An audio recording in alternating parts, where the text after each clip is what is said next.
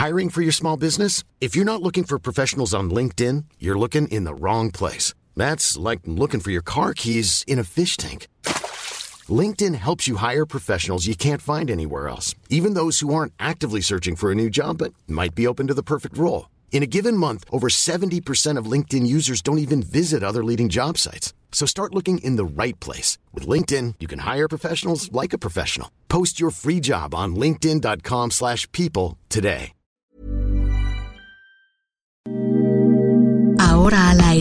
A la una, con Salvador García Soto. Un encuentro del diario que piensa joven con el análisis y la crítica. A la una, con Salvador García Soto. El tren Maya está destruyendo la selva, nuestro patrimonio natural. Ya se han talado cientos, miles de árboles y podrían ser millones más.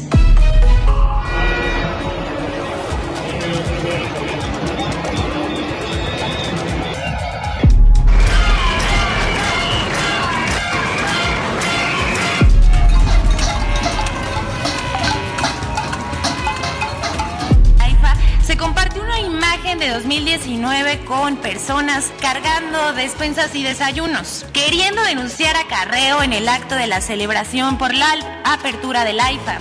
Para mí espectacular. ¿Por qué? Por, primero que nada, por el presidente que tiene, que hizo su promesa y en poco tiempo, esto es una obra maestra para mí.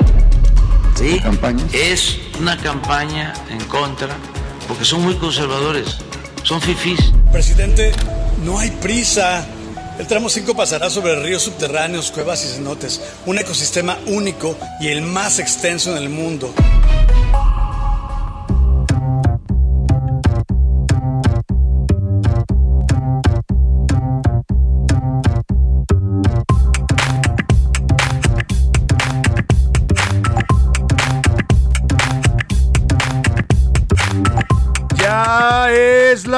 Una de la tarde en punto en el centro de la República. Los saludamos con gusto. Estamos iniciando a esta hora del mediodía a la una. Vamos a este espacio informativo que hacemos para usted todos los días a esta hora del día. Aquí estamos, aquí nos encuentra y aquí nos tiene para informarle, para acompañarle, para analizar la noticia, para hacer la crítica también de la información. Todo lo que le tratamos de aportar en el día a día en este espacio, aquí lo tenemos en este miércoles 23 de marzo de 2022. Se cumple un aniversario más del asesinato de Luis Donaldo Colosio, candidato presidencial del PRI, ocurrido en 1994, cuando lo mataron allá en Lomas Taurino. Un hecho, uff, que en su momento sacudió a la política mexicana, a los propios mexicanos que vieron azorados el rostro de la violencia política. Vamos a estar hablando, por supuesto, de este tema, pero de muchos otros temas más. Antes de comenzar este espacio y de decirle los temas que le tengo preparados en este miércoles calurosito, acá en la Ciudad de México, 25 grados centígrados, eh, máxima de 26.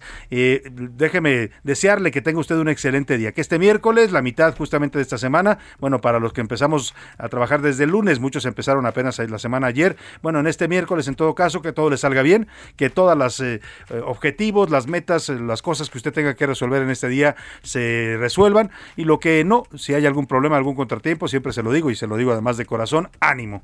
Ánimo que todavía tenemos la mitad del día para resolver cualquier situación adversa. Vamos a los temas en este miércoles. Saludamos rápidamente a toda la gente que nos sintoniza y nos escucha aquí en el Valle de México en el 98.5 de su FM, nuestra frecuencia central. Y desde aquí, desde este estudio que le estoy saludando, eh, me escucha usted y además me ve también en las redes sociales. Estamos en Twitter, en Facebook, en elheraldo.com.mx. Nos puede ver también a través de nuestras aplicaciones con imagen. Este es radio, pero al final también usted nos ve aquí. Si nos ve un poco feos o un poco descompuestos, pues es que estamos haciendo radio, no estamos haciendo televisión. Pero aquí andamos con mucho ánimo y con muchas ganas. Y le decía saludar también a toda la República Mexicana que nos escucha en distintas ciudades de México, desde Tijuana hasta Tapachula, en Guadalajara, en Monterrey, en Oaxaca, en San Luis Potosí, en Tampico, en Tehuantepec, en Colima, en Culiacán, en la comarca lagunera, allá en, Gómez Palacio Durango, en Coatzacoalcos, Veracruz, en Tijuana, en Tuxtla Gutiérrez, en Villahermosa, en Tepic, también a la gente que nos escucha allá en la Unión Americana, porque esta señal del Heraldo Radio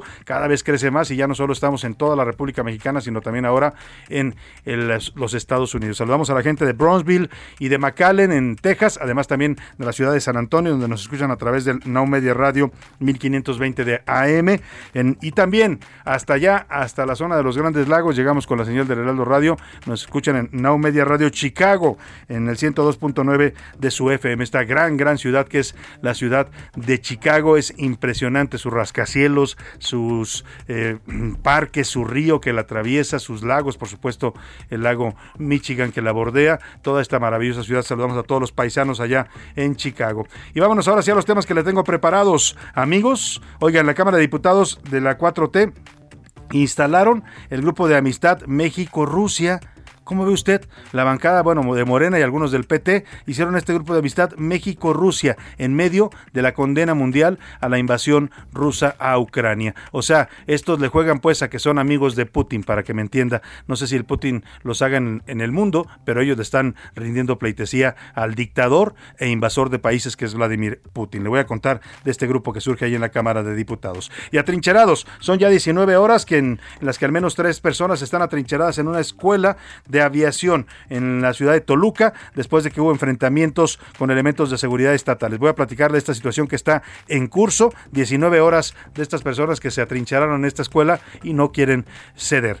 El ecocidio también. Están actrices, actores, activistas y cantantes, muchos, muchos de ellos muy famosos en México y en el resto del mundo. Aparece Eugenio Derbez, Natalia Lafourcade, Bárbara Mori, Rubén Albarrán de Café Tacuba, Muchos actores importantes alzaron la voz en una campaña que, que, han llamado Sélvame del tren. Le piden directamente al presidente López Obrador, hacen un llamado urgente, apremiante y la verdad bastante educado y comedido para que el presidente pare las obras del tren Maya y analice bien el impacto ambiental. Lo que dicen es que este tren está arrasando con parte de la selva Maya y que además está poniendo en riesgo toda la zona de los acuíferos subterráneos, los ríos subterráneos que atraviesan la península de Yucatán y que se están viendo amenazados por el nuevo trazo de este tren. Ya le respondió el presidente, por cierto, ¿eh? ya los tachó de conservadores, de fifís. El presidente a nadie, a nadie quiere darle ni un mínimo de credibilidad. A todos los descalifica si no piensan como él. El presidente aplica bien esa máxima de si no estás conmigo, estás contra mí. Ni siquiera se dio oportunidad, ni siquiera se da oportunidad de analizar el mensaje, de escucharlo, de ver quiénes están hablando y por qué, simplemente los descalifica. Y ya les contestó a sus actores, les dijo fifís y conservadores. Amparada también, un juez federal aprobó una suspensión provisional a la señora Adalina Dávalos, es la esposa del exgobernador Jaime Rodríguez Calderón, para que no sea detenida. La señora ya está preocupada de que también vayan a ir sobre ella, ya que su marido está en este momento preso y sujeto a un, acusaciones graves por delitos de corrupción. En los deportes, suspendieron dos años al coach del equipo Cheyens del fútbol americano en del Instituto Politécnico Nacional por haber golpeado a un jugador en pleno partido. Además, unas horas de competir, a unas horas de competir en el Mundial de Francia. Oiga, Donovan Carrillo, mire cómo somos en México, ¿eh? Lo, lo adoramos, le dijimos que era una gloria nacional, que había puesto en alto el nombre de México en los recientes Juegos Olímpicos de Beijing por su exhibición de patinaje. Estoy hablándole de Donovan Carrillo, este patinador tapatío, que quedó en un lugar bastante decente para ser el primer mexicano que llegaba a esta, a esta final de patinaje artístico. Y ahora va a competir en el Mundial de París, pero no tiene patines no tiene patines. Es un buen reflejo de lo que es la política deportiva de este país. Nos va a contar de todo esto Oscar Motana. En entretenimiento, Priscila Reyes nos va a contar sobre el activismo de años que lleva el vocalista de Café Tacuba, Rubén Albarrán. Y es que el presidente hoy lo descalificó diciendo que eran improvisados, que se metían a ser supuestamente pseudoambientalistas, así los llamó. Bueno, Rubén Albarrán tiene toda una trayectoria acreditada en la defensa del medio ambiente y las causas sociales en México. Vamos a platicar este tema con Priscila Reyes. Como ve, tenemos un programa bastante, bastante surtido con muchos temas, con mucha información, con muchos asuntos interesantes. Y para que usted participe y llegue a este espacio con nosotros, le hago las preguntas de este día. Esta es la opinión de hoy. Y en la pregunta del día, en este miércoles, le tengo dos temas, dos temas para poner sobre la mesa. Hoy se cumple, le decía, arrancando, cuando escuché la fecha me salió pues involuntariamente este recuerdo. Yo no sé si usted se acuerda qué estaba haciendo y cómo, cómo recibió la noticia del asesinato de Luis Donaldo Colosio allá en Lomas Taurinas, aquella imagen impactante que quedó para la, para la historia, para la posteridad, cuando le disparan en la cabeza en pleno mitin de campaña allá en Lomas Taurinas, Tijuana. Bueno, pues hoy se cumplen 28 años de ese hecho. Y le quiero preguntar, a 28 años de distancia, ¿usted cree que la versión que se dio, la versión oficial sobre su asesinato, que habla de un asesino solitario, Mario Aburto Martínez. ¿Qué piensa de esta versión? Sí, él fue el único y real asesino. No, fue un chivo expiatorio y los verdaderos asesinos intelectuales y materiales están libres. O ya es pasado, debe quedar atrás y aprender para la historia. O yo le puedo agregar una, está pelón dar con el asesino, ¿no? Está pelón ahí porque eso siempre quedó en el imaginario colectivo, ¿no? Y bueno, vámonos a otro tema. Otra pregunta también que le hago en este día. Activistas, artistas, actores, actrices, le voy a poner esta campaña que lanzaron, se llama Sélvame del Tren.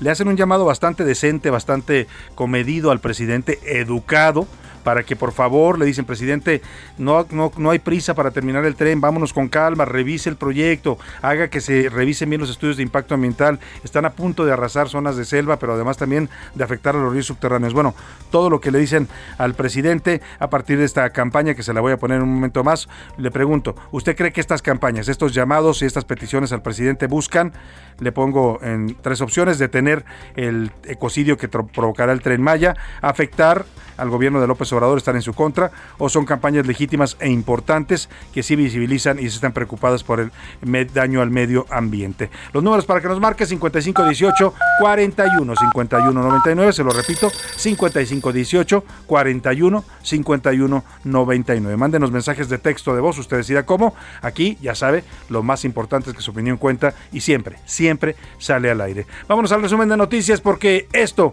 como el miércoles, ya comenzó. Huachicoleo. En 2021, el contrabando de combustibles en el país alcanzó 102 millones de barriles, cifra 14% superior a la de 2020, lo que provocó una menor recaudación del impuesto especial sobre producción y servicios. A por ella. El empresario Carlos Slim anunció a través de la empresa española de tratamiento de aguas una oferta de compra por el 24% de la sociedad inmobiliaria española Metrobacesa. Bajo la lupa. La Comisión Federal de Competencia Económica inició una investigación tras recibir una denuncia por la posible comisión de prácticas monopólicas relativas en el mercado de producción, distribución y comercialización de insecticidas domésticos en territorio nacional. Robo frustrado. El intento de asalto a una combi de pasajeros que circulaba por la autopista México-Puebla a la altura de La Paz dejó como saldo a un pasajero y a un delincuente muertos, además de un cómplice detenido. Infectada. La exsecretaria de Estado Hillary Clinton informó este martes que dio positivo a COVID-19 y que presenta síntomas leves.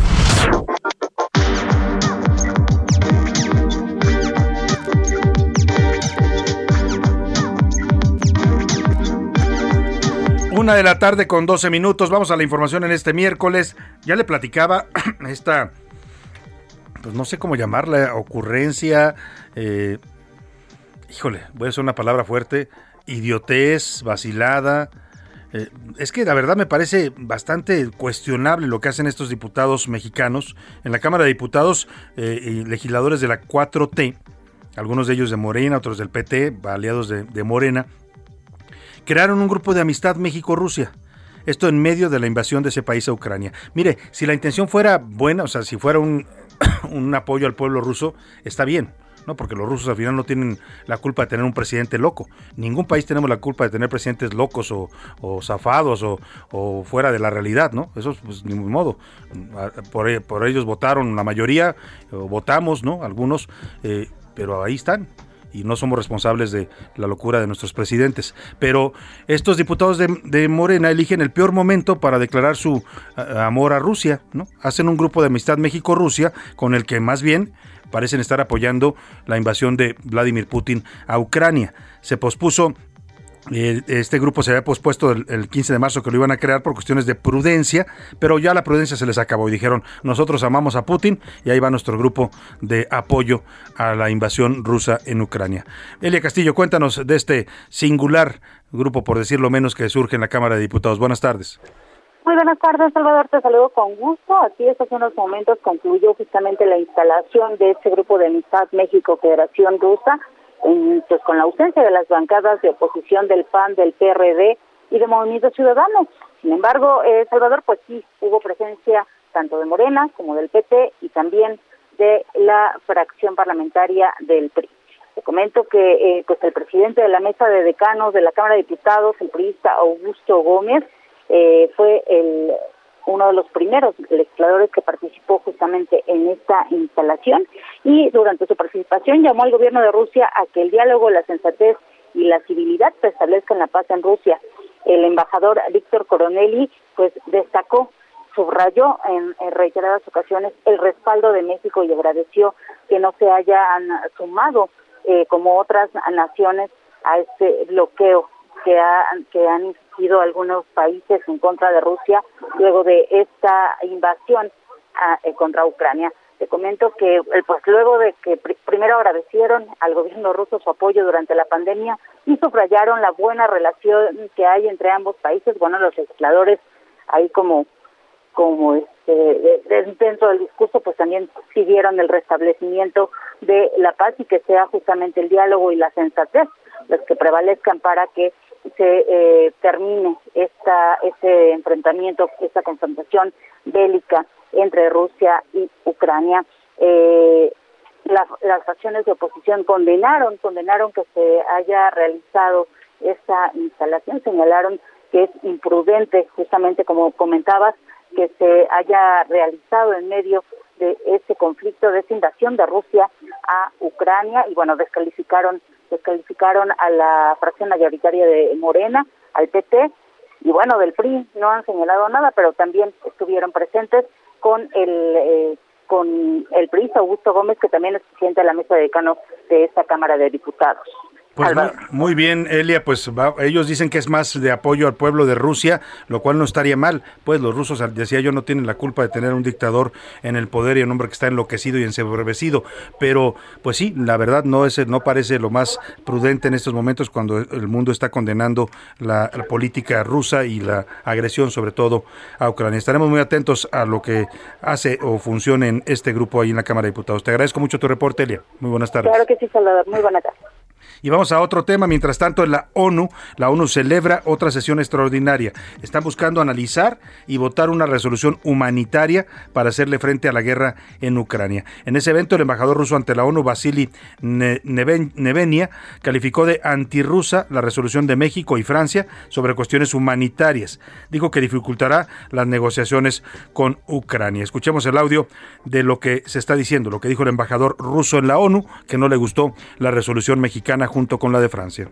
El proyecto franco-mexicano, que incluía fórmulas antirrusas, se presentó después a la Asamblea General. Queridos colegas, estamos de nuevo, por lo tanto, en una sesión antirrusa, una sesión politizada en la Asamblea General, dentro de un contexto supuestamente humanitario. El proyecto franco-mexicano, sin embargo, tiene otro objetivo, añadir al texto que ya se votó el 2 de marzo en la Asamblea General otro documento, un documento antirruso.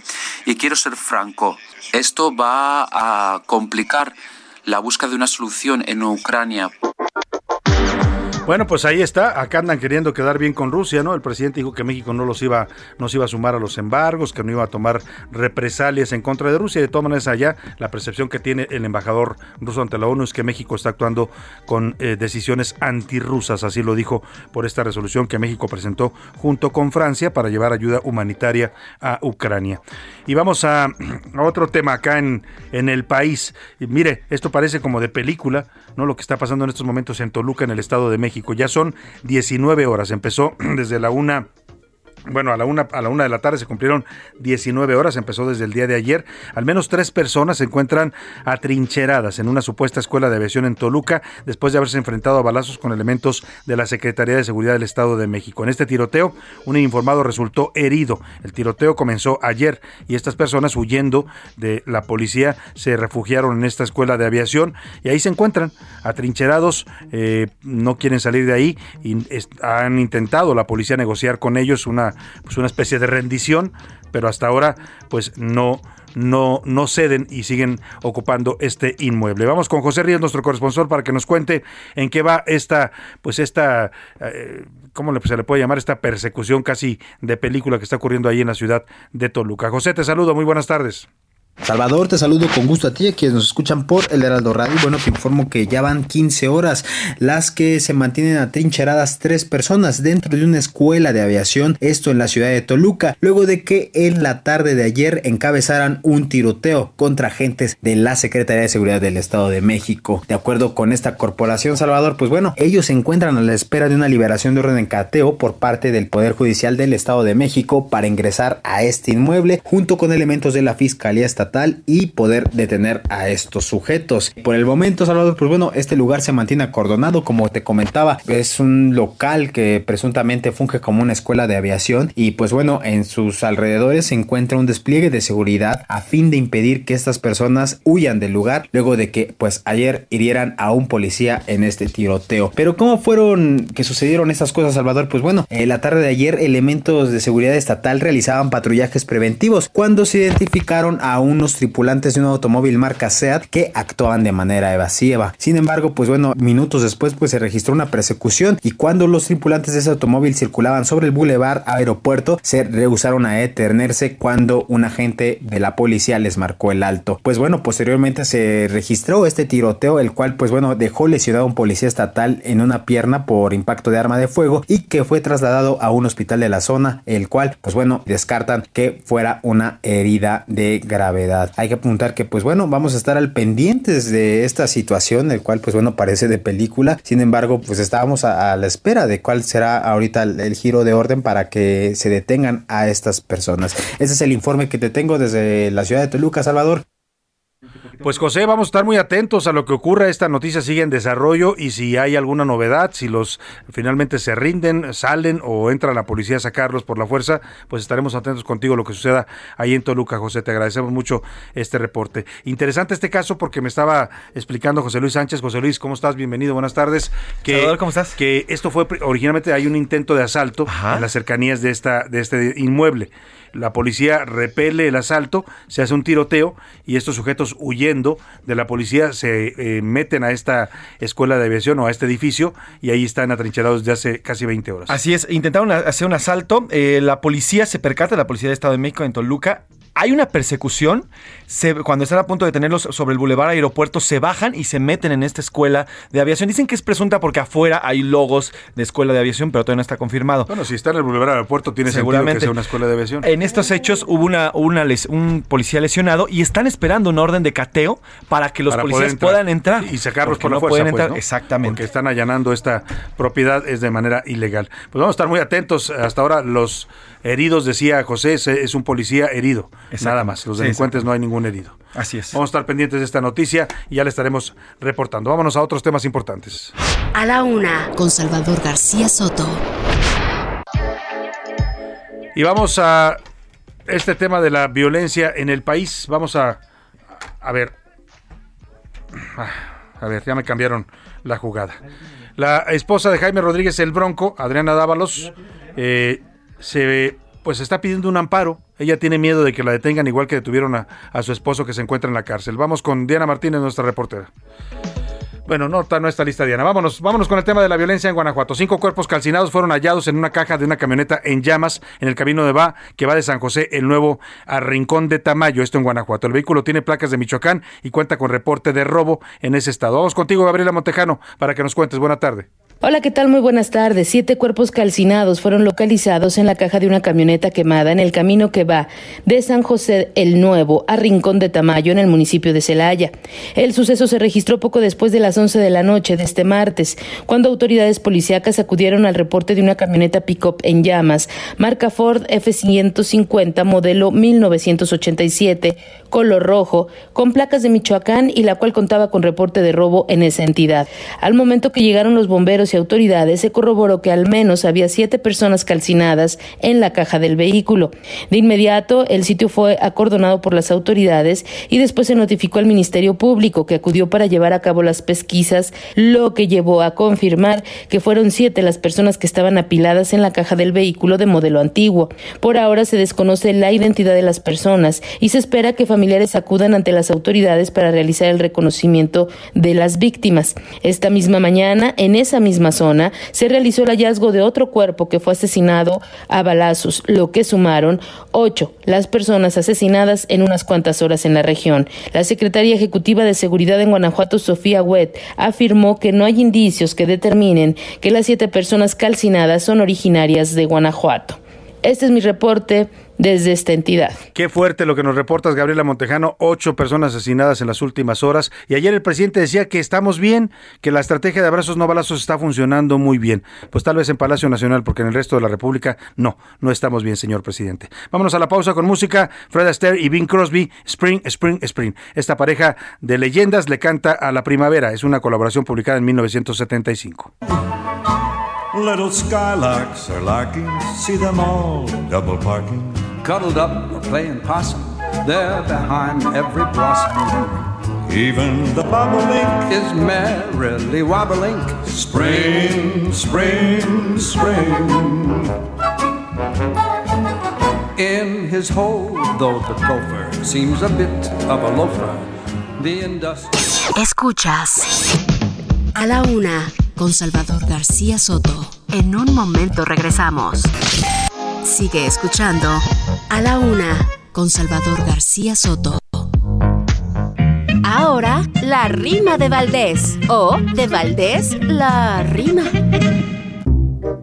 Para darte en la cabeza, el señor hizo un holgorio, pues era lo obligatorio, para enojar a la realeza, y le pegó con certeza, pero tampoco se ayuda, comiéndome una tlayuda y unos tacos al pastor, que pues ese es el menor de los problemas. Me apura, ¿qué importa que haya bailongo y que llene de acarreados donde hay que tener cuidado? No es en eso, mal me pongo. Quedo solo como un hongo en opinión dividida y Epigmenio en su caída del clasismo de las redes. Tú te quejas porque puedes pagar y no es divertida. Hay que quitarnos de una la tonta cortina de humo. A ese clamor yo me sumo, no me queda duda alguna que el aeropuerto nos una para exigirle las cuentas. ¿Cómo quedarán las ventas y los desfalcos de a peso? Las tlayudas no son eso. A ver si nos damos cuenta.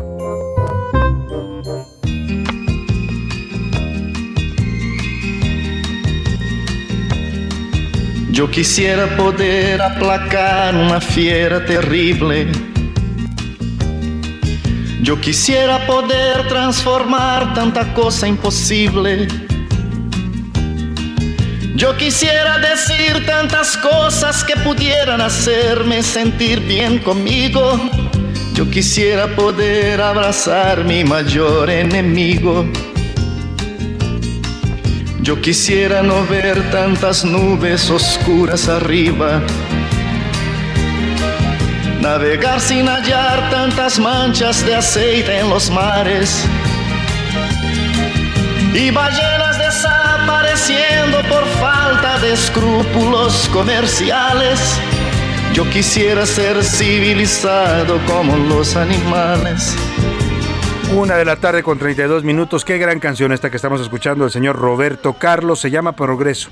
Este cantante brasileño muy querido en México. En 1988 nos decía, nos decía al mundo que pues los animales son más civilizados que nosotros por la destrucción que estamos causando en este planeta. Hablaba, fíjese usted, cómo hemos, eh, cómo esto se ha ido agravando en, de, 90, de 88, que él hizo esta canción de 1988, hablaba de manchas de aceite en los mares. Hoy hablamos de manchas de plástico, de toneladas de plástico que están inundando los mares. Pues hay que ser civilizado como los animales, dice Roberto Carlos. Yo no estoy contra el existiera un buen consenso. Errores no corrigen otros, eso es lo que pienso. A la una, con Salvador García Soto. Y mira, antes de irnos a la pausa le contaba de la violencia que está viviendo Guanajuato y ahora vamos a Colima.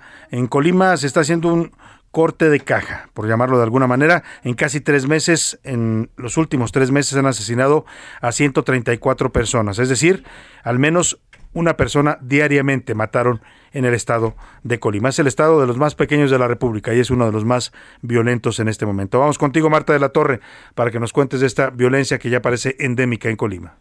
Así es, Salvador, ¿qué tal? Buenas tardes. Pues la escalada de violencia registrada en Colima ha dejado al menos 134 homicidios en los meses de febrero y marzo. Sin embargo, solamente se han detenido a cuatro personas presuntas responsables por estos hechos. Así lo informó el fiscal general del Estado, Brian Alejandro García Ramírez. 50 homicidios en enero, 66 homicidios en febrero y 68 en lo que va del mes de marzo. Es al revés, perdón, 68 en febrero y 66 en marzo. El fiscal confirmó que un solitario sujeto armado fue el causante de la balacera que duró más de una hora este lunes en la avenida Javier Mina por la Glorieta del Charro en el municipio de Colima. Indicó que se recibió el reporte de un hombre armado que desde el techo de una vivienda estaba disparando a los vehículos que circulaban por esa zona, por lo que acudieron elementos municipales y federales a quienes también agredió este sujeto. Finalmente, este sujeto fue detenido y solo se informó de una persona herida, quien es elemento de la Fiscalía General del Estado, quien fue reportado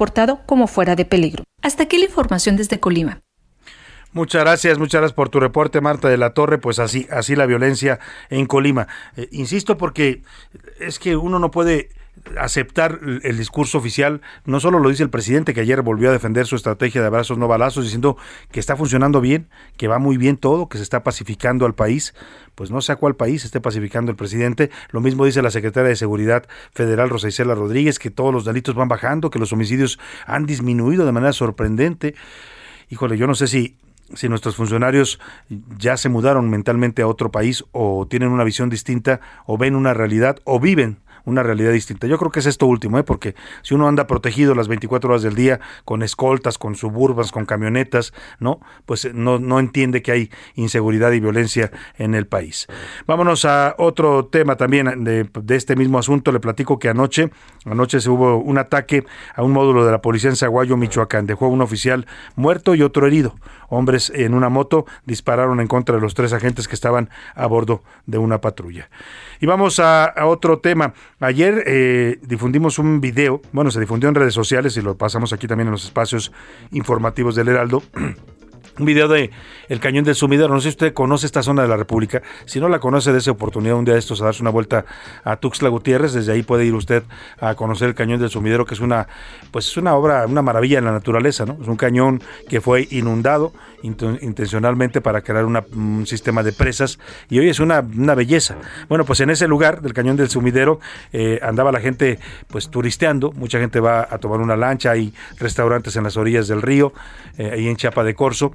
Eh, y de pronto pues eh, los cerros, los, las paredes de este cañón comenzaron a desgajarse, una serie de rocas empezaron a caer al agua, eh, producto de un sismo magnitud 4.5 que se registró ahí en el estado de Chiapas. Afortunadamente no hubo ningún lesionado, pero se suspendió la navegación turística en la zona. Vamos contigo, Jenny Pascasio, para que nos cuentes que se andaba cayendo ahí una parte del cañón del sumidero. Buenas tardes. Buenas tardes, Salvador, para informarte que la navegación en el Parque Nacional Cañón del Sumidero fue cancelada debido al derrumbe que se suscitó en uno de sus muros y que en esta ocasión no provocó lesiones en personas ni daños materiales. Protección Civil de Chiapas informó que el fenómeno ocurrió a las 12.15 horas del martes mientras turistas y guías atestiguaron y grabaron este desprendimiento sobre el cauce del río Grijalva. Roberto Escalante López, director del Parque Nacional, agregó que el deslizamiento de material pétreo ocurrió en un punto del muro izquierdo conocido como La Huella. El lugar se encuentra dentro del área natural protegida a 1.500 metros del mirador Los Chiapa y en la zona donde en el 2020 ocurrió ocurrió el mismo fenómeno conocido como el caído. La Secretaría de Protección Civil, la Comisión Nacional de Áreas Naturales Protegidas y la Capitanía de Puerto en coordinación con el Centro Nacional de Prevención de Desastres realizan ya un dictamen de riesgos, por lo que pidieron paciencia a los lancheros del lugar que se vieron obligados a parar sus actividades. Es la información que te tenemos desde Chiapas, Salvador. Muy buenas tardes. Muy buenas tardes, Jenny Pascasio. Pues ahí está, por lo pronto, si quiere ir al cañón de sumidero, no lo haga en estos días hasta que se reabra a la navegación, una vez que sea seguro para los turistas. Oiga, y en otro tema también acá, muy cerca de la Ciudad de México, se ubica el municipio de Tepoztlán, famoso por muchas cosas, ¿no? Por su naturaleza, por ese pueblo mágico, maravilloso que tienen, eh, y por sus cerros, eh, sobre todo por los cerros de Tepoztlán, que son únicos en el mundo.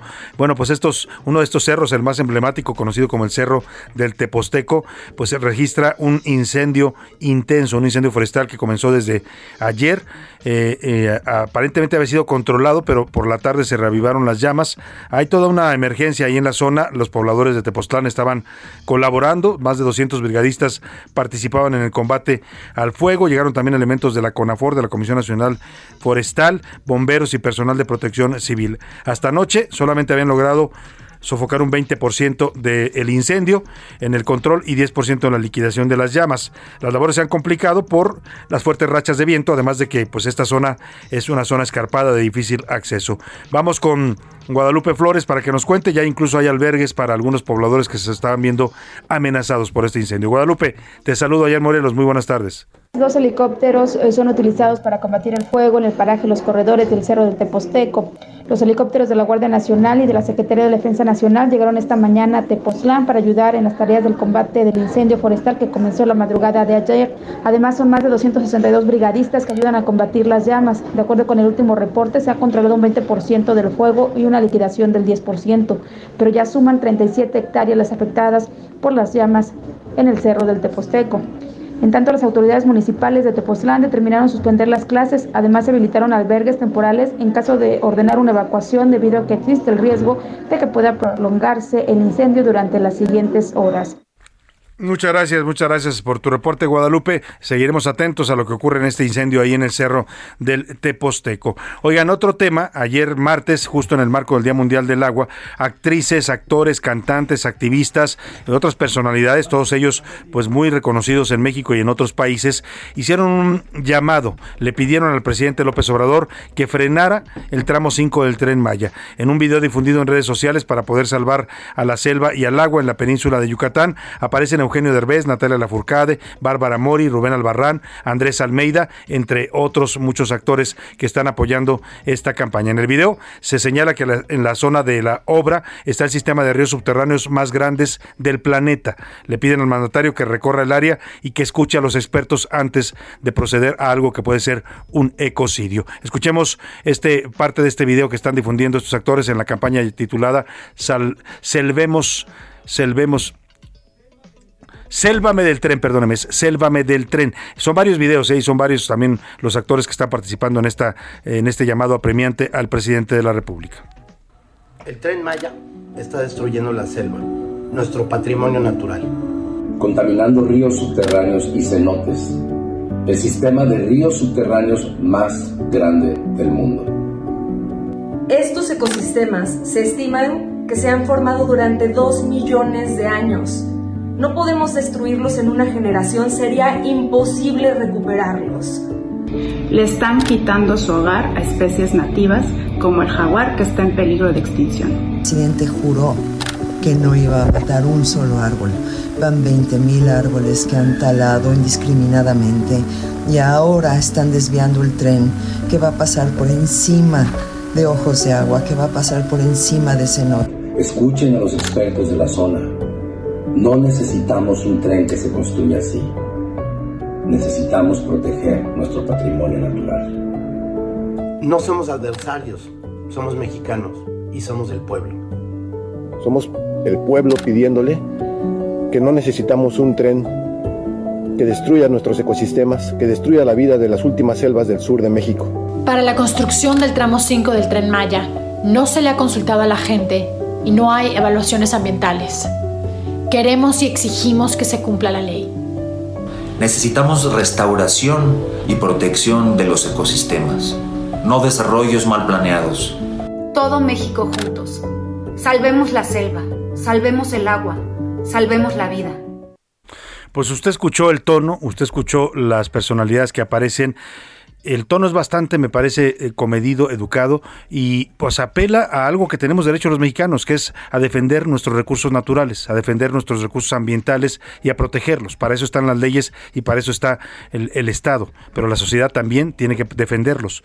Bueno, a este tono, así como usted lo escuchó, así le respondió el presidente López Obrador, con un tono, me parece, desmedido, desproporcionado, y sobre todo desubicado. El presidente no sé si escuchó el mensaje porque suele responder a todo, a veces sin estar enterado con lo que le dicen de palabra algunos colaboradores que le calientan la cabeza, pero vea cómo les contesta a estos actores a su petición.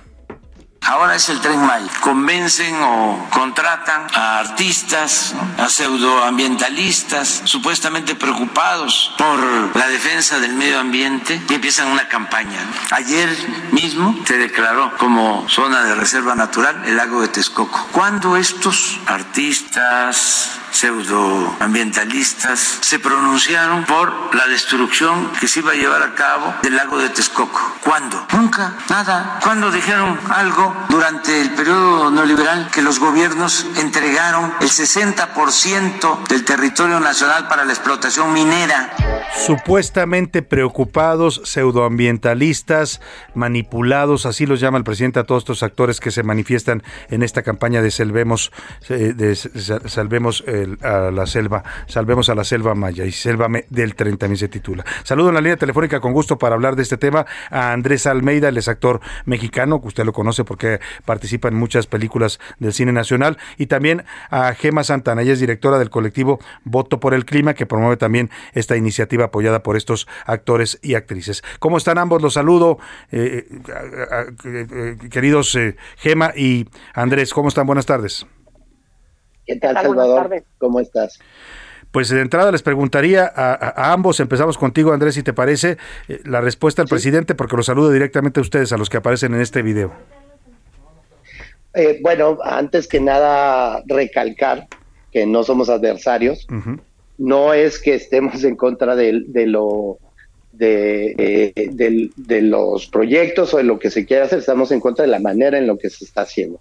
No hay, no hay las investigaciones y no hay los fundamentos eh, de carácter ambiental para respaldar las obras como se están llevando a cabo. Entonces, nosotros estamos hablando primero como ciudadanos, porque tenemos el derecho, sobre todo, a resguardar y a proteger lo que consideramos es nuestro patrimonio natural, el de todos los mexicanos y el de la y el del mundo en general.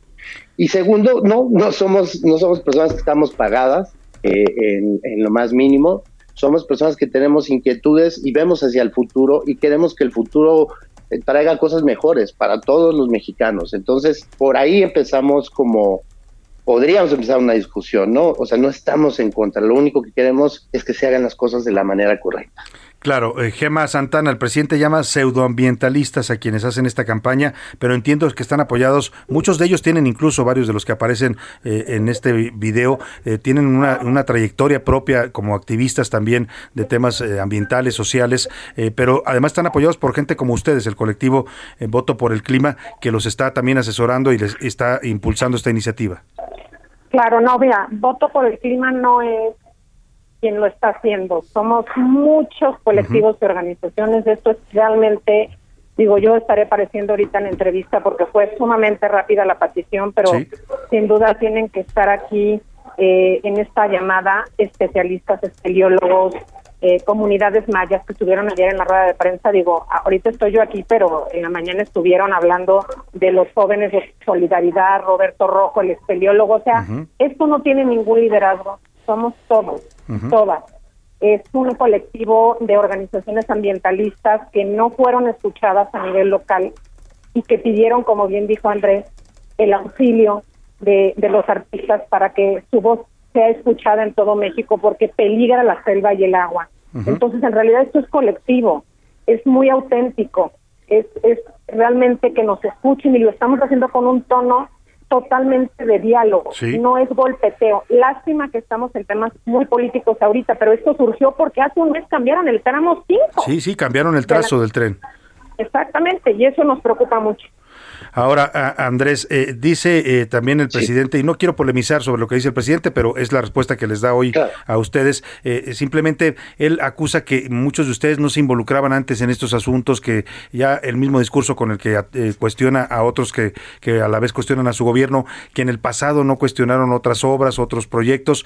Yo entiendo que muchos de tus compañeros que aparecen en este video han, han tenido una trayectoria también en, en temas sociales.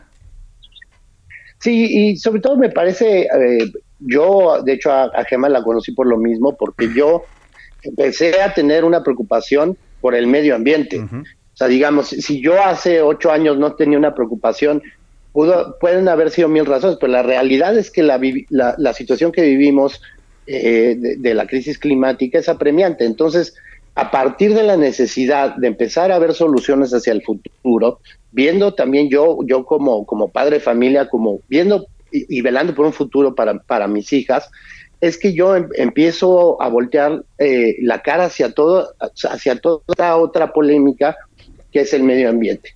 A partir de eso tratamos de apoyar y tratamos de, visualizar, claro, porque nosotros no somos ambientalistas, ¿no? Tratamos de visualizar a la gente que tiene la información, que realmente tiene los datos y tratar de, conciliar eh, diálogos para, para que exista una mejoría para todos. Reitero, esto no es no es una posición política y no es algo personal. Creo que es algo que colectivamente como sociedad tenemos que empezar a voltear a ver y tenemos que humanizarnos ante las situaciones que estamos viviendo. Entonces, por ahí yo creo que va la cosa, ¿no? Si en, si en el pasado no lo hacíamos es porque no había la necesidad tan apremiante que tenemos hoy en día. Claro, y habrá algunos que lo habrán hecho también entre los que aparecen, porque hay muchos que yo ubico de ahí que tienen una trayectoria también en temas ambientales y sociales.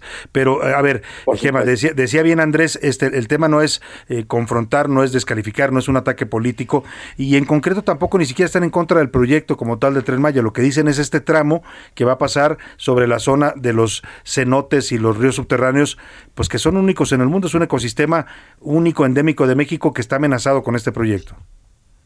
Así es, es lo que queremos, un diálogo y que se hagan las evaluaciones ambientales y geológicas, porque también hay un riesgo muy grande de que el piso es pues cárstico, es un piso muy este regoso, es muy peligroso eh, sí para el proyecto. Entonces, nada más es, el mensaje es que no hay prisa y que necesitamos que se hagan los estudios y que se dialoguen con las comunidades. Ayer en la rueda de prensa escucharon a, a jóvenes y a mujeres mayas que no han sido consultados este, y bueno, acaba de salir también la noticia que están militarizando y nos preocupa. Nos preocupa porque porque además el proyecto no se va a dar y va a destruir muchísimo el ecosistema. Claro.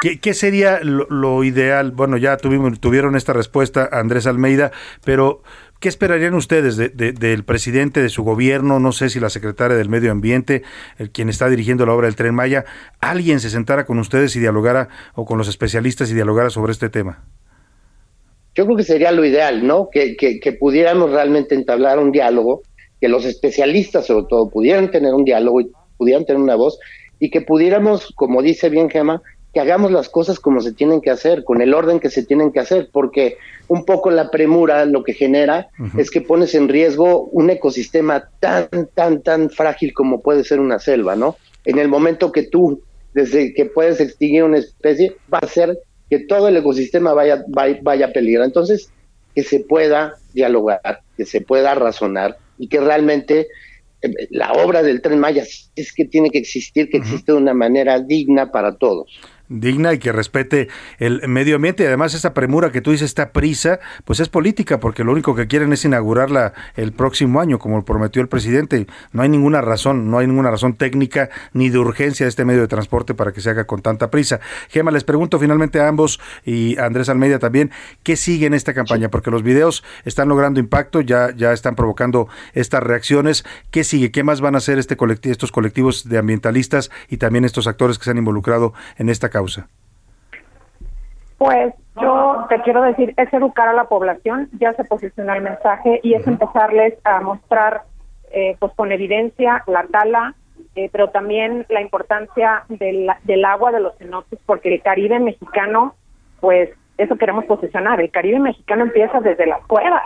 Claro. Y este, el, el, el color tan maravilloso y la naturaleza tan maravillosa que tenemos es gracias al sistema de ríos y cenotes el más largo del mundo que está en nuestro país. Entonces, si lo contaminamos, acabamos también con uno de los lugares y uno de los bastiones de turismo de toda Latinoamérica y del mundo. Afecta a la economía, a la salud. Hay que concientizar a la gente que estamos hablando del problema que se viene, no es un tema político, es, es un problema real. Entonces, es que, que se viene seguir comunicando en redes, en entrevistas, en medios, hasta que de verdad el presidente escuche y razone este y vea que, queremos junto con él el desarrollo, pero lo queremos bien, lo queremos sostenible. Y sobre todo lo queremos, Andrés, decías tú, por los que vienen detrás de nosotros, por, por los hijos, por los eh, sobrinos, por quienes, las nuevas generaciones que se pueden perder de estas maravillas naturales que tenemos.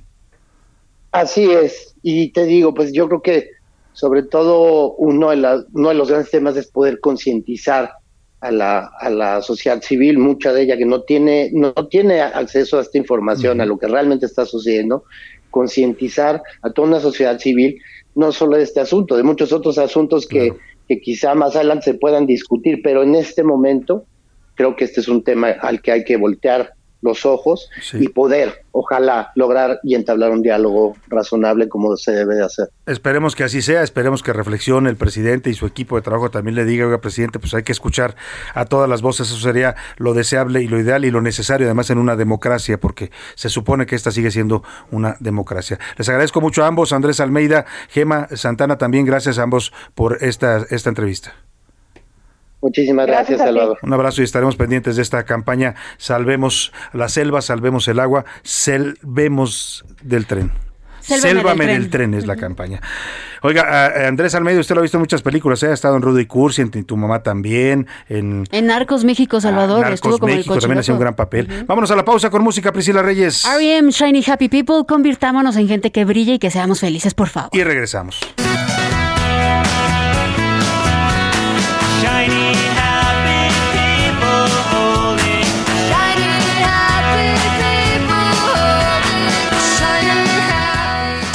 Escuchas a la una con Salvador García Soto. En un momento regresamos.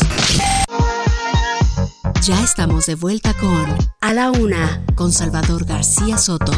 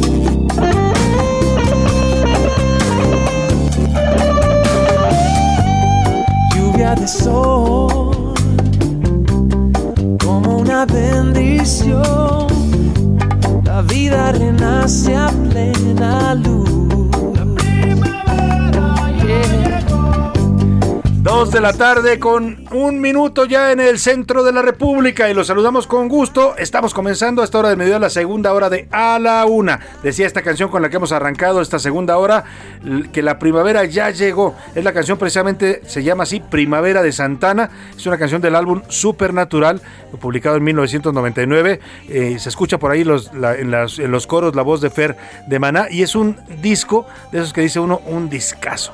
Un álbum que no tiene desperdicio eh, que muestra el gran, gran, gran, el gran talento de Carlos Santana y de su banda. Escuchemos un poco más de primavera del señor Santana y seguimos con más información en esta segunda hora de la una. Le agradezco que continúe con nosotros, si está con nosotros de la una de la tarde y si recién se está incorporando, ahí donde me escuche, en el tráfico de su ciudad, en casita, en la oficina, donde se esté moviendo. Gracias, bienvenido y esto es A la Una, yo soy Salvador García Soto. Vamos a escuchar un poco más de Santana y su primavera y seguimos con más aquí en A la Una.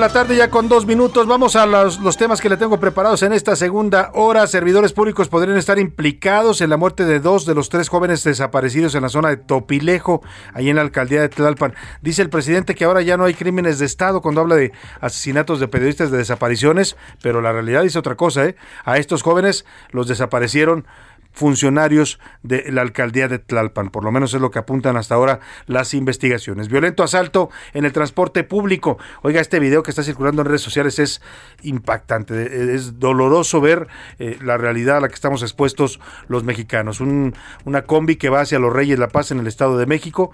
Eh, se suben dos jóvenes. Ahora le voy a compartir el video en las redes sociales arroba ese García Soto. Eh, intentan asaltar, bueno, asaltan de hecho al, al pasaje, algunos se resisten, los Hay una niña en medio de todo el jaloneo, porque además la combi va llena. Hay una niña que, su madre la trata de cubrir para que no vea aquel horror.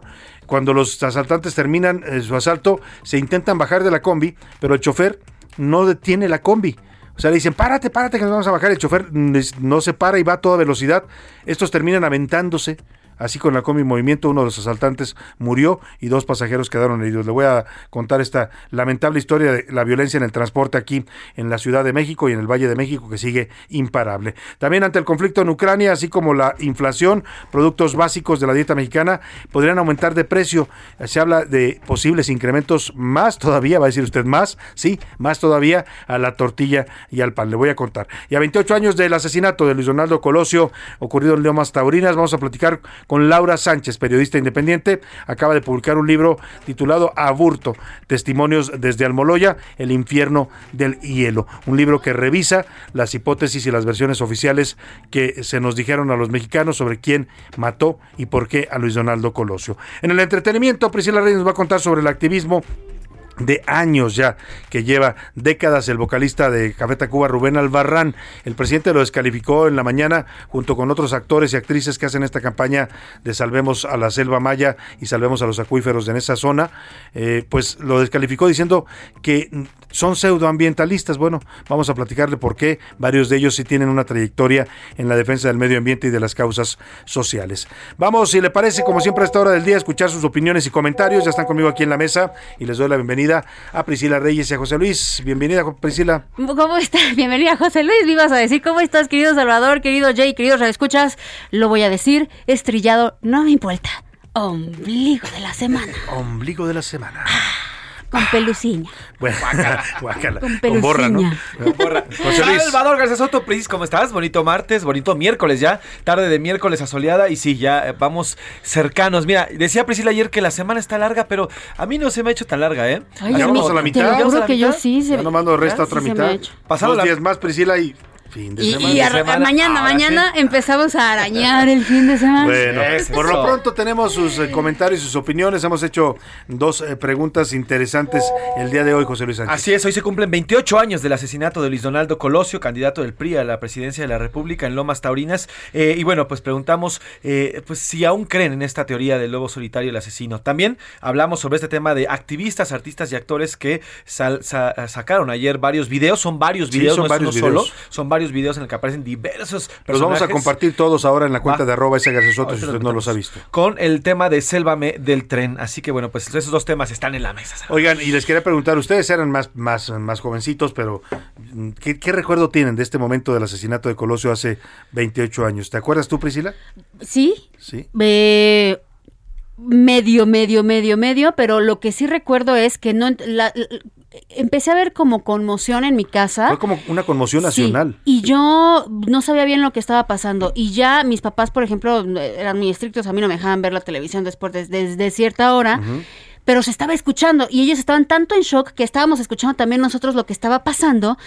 Y yo también me quedé en shock porque yo dije, no puede ser que asesinaron. Y yo, fíjate lo, que son las cosas, Salvador. Yo, siendo una niñita, sin leer periódicos ni nada, ya tenía posicionada la imagen de Luis Donaldo Colosio. ¿Cómo?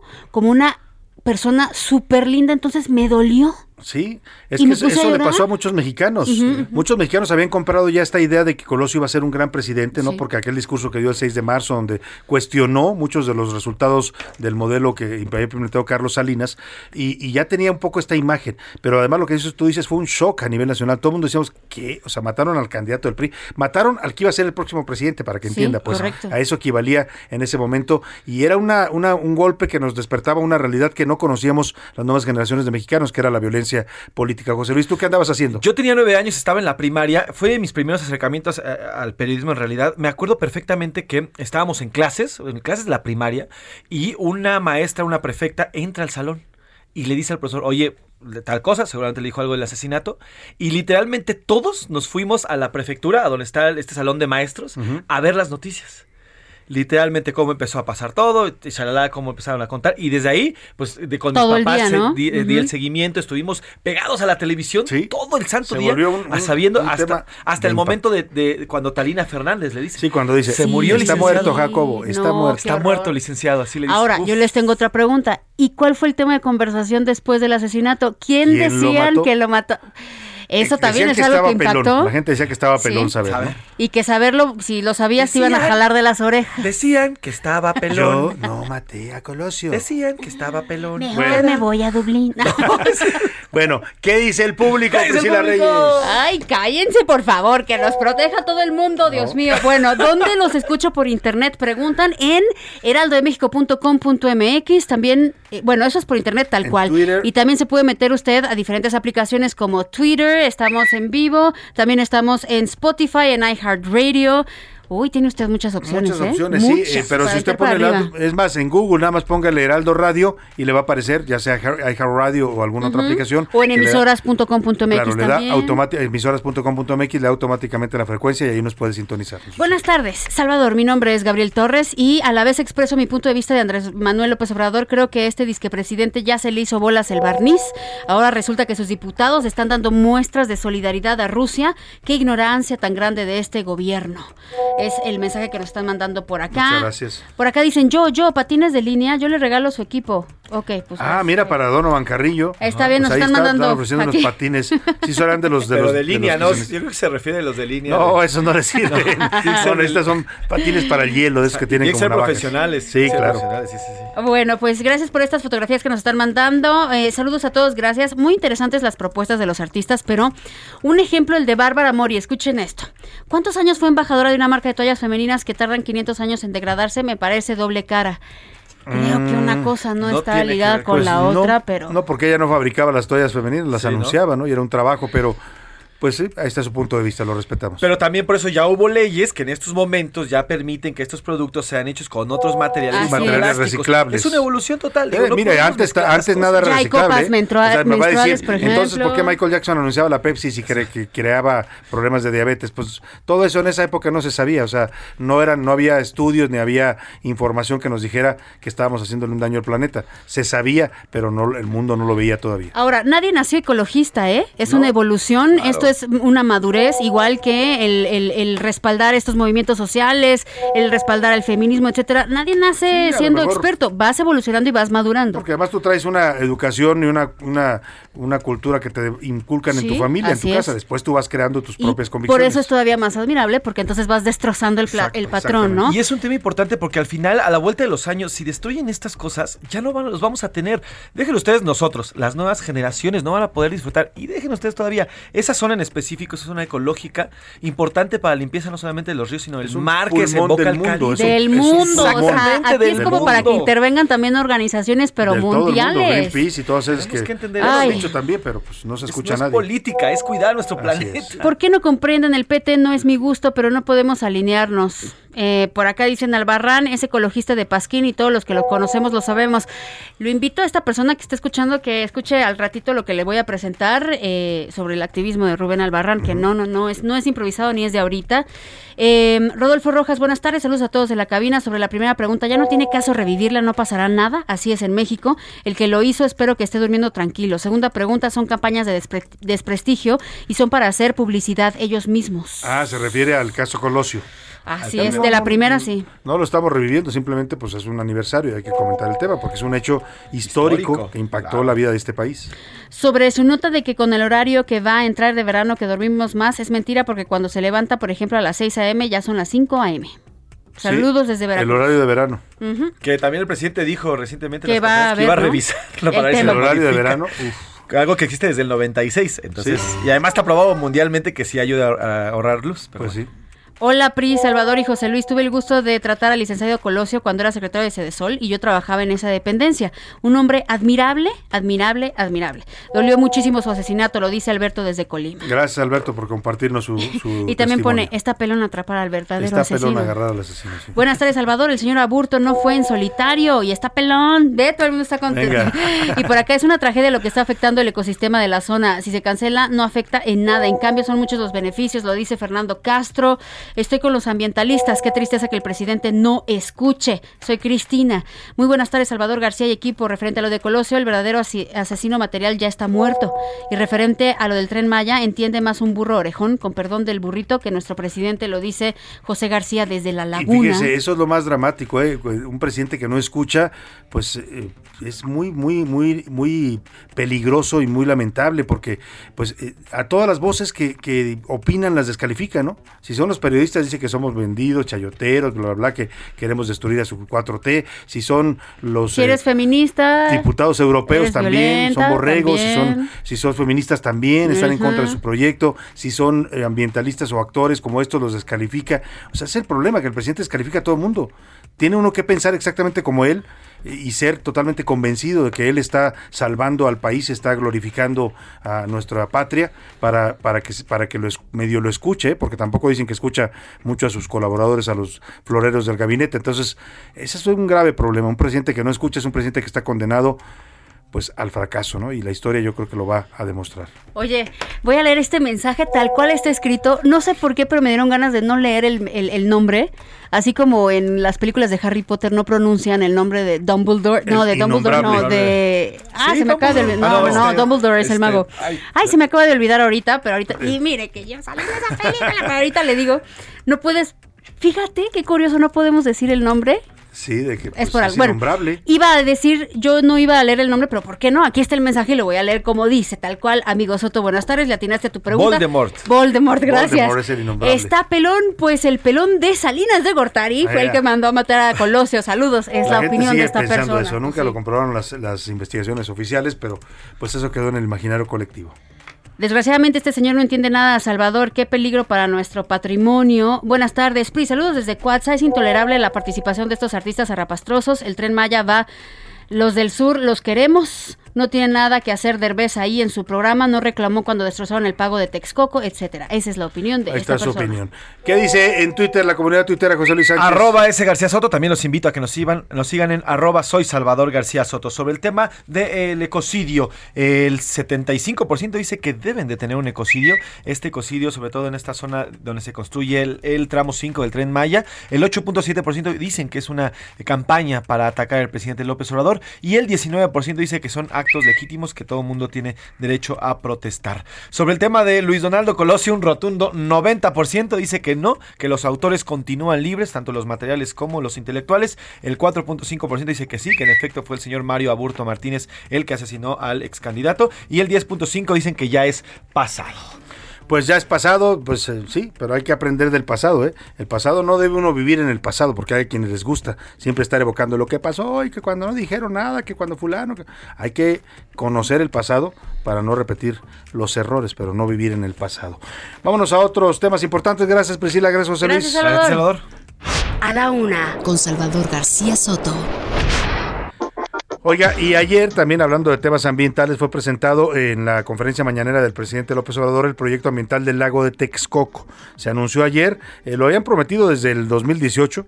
Eh, y habían dicho que este iba a ser un área natural protegida, que iban a ser un parque, lo que era la instalación del cancelado aer- Aeropuerto Internacional de México, el Naim. Y ayer precisamente presentan este proyecto, un proyecto que parece bastante ambicioso para un lago, pues que está prácticamente eh, eh, a, a punto de la extinción. Pero vamos a platicar con los expertos para que nos den su punto de vista. Hago contacto con Gustavo Alanís, director ejecutivo del Centro Mexicano de Derecho Ambiental, el CEMDA. Gustavo, ¿cómo está? Qué gusto saludarlo. Muy buenas tardes. ¿Qué tal? Buenas tardes. Un gusto estar con ustedes y con todo el auditorio. A ver, Gustavo, eh, eh, platicamos hace un rato del Tren Maya y esta campaña que están haciendo algunos actores y actrices pidiéndole al presidente que reconsidere el trazo de la, del tramo 5, ni siquiera estar en contra de la obra, sino este tramo que dicen va a afectar a los eh, ríos subterráneos y a los cenotes. Pero también te quiero preguntar de este proyecto que se presenta ayer, porque además el presidente los liga uno con el otro, cuestiona a estos actores por defender a la selva maya y dice que no defendieron en su momento el lago de Texcoco. ¿Cómo ves tú este nuevo proyecto? Mira, un par de comentarios. Sí. El primero sería que es muy importante establecer que el movimiento que se está dando en Quintana Roo es un movimiento netamente ciudadano, eh, genuinamente ciudadano, legítimamente ciudadano, y que están muy preocupados por el trazo 5 en función de los ríos, de los cenotes, los ríos subterráneos, los cenotes, las cavernas y todo lo que puede estar en juego. Y no solo eso, sino también hay un tema de legalidad y de Estado de Derecho, porque este tramo 5 no tiene autorización en materia de impacto ambiental, ni tiene cambio de uso de suelo en terrenos forestales. Entonces, lo que decimos es, si quieren hacer las obras, adelante, pero hay que hacerlas bien, dentro del marco de la ley, respetando el capital natural y obviamente respetando los derechos humanos de las personas que están alrededor y en, toda la región. En relación al, al, segundo tema que, que me preguntabas, yo creo que siempre los que están en, en temas de medio ambiente, de conservación, de recursos naturales, etcétera, pues vamos a estar contentos, ¿no? De que hay una declaratoria de, de, un área natural protegida, porque de lo que se trata es de cuidar y de conservar el capital natural de nuestro país. eh, varias cosas que vale la pena observar. La primera es que eh, se establece en la ley ambiental federal que para establecer, administrar y manejar las áreas naturales protegidas debe de promoverse la participación de habitantes, de organizaciones de la sociedad civil, etcétera. Entonces habría que ver si en un proyecto como este va a haber eh, participación eh, de la sociedad para efectos ya del poder manejar y administrar esta área adecuadamente.